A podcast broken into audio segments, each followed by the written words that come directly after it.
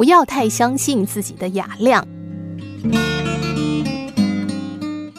狄仁杰是唐朝名相，他心胸豁达，方正廉明，被武则天看中，提拔担任宰相。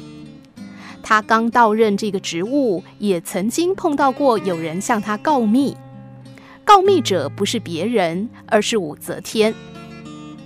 那天群臣退朝，武则天独自将狄仁杰留下，先是话了一会儿家常，接着提到狄仁杰在汝南的政绩，连连夸奖。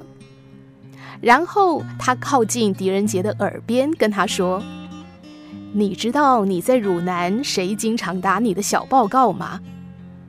你想知道吗？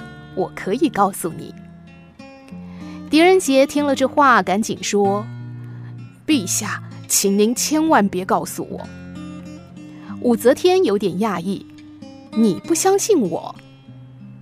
狄仁杰说：“不是，不是我不相信您，而是我不相信我自己的雅量。”狄仁杰对武则天说：“我不知道哪些人是小人，我只知道我身边的人都是朋友。”请您不要告诉我哪些人向您打过我的小报告，因为狄仁杰还想跟他们照常相处、照常共事，不想在心中留下任何疙瘩。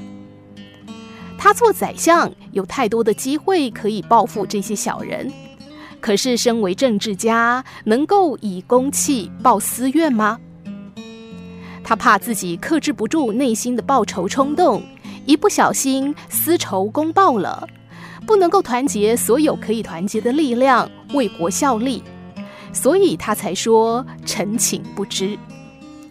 这种宁可天下人负我，我不负天下人的心胸，却证明了他拥有最大的雅量。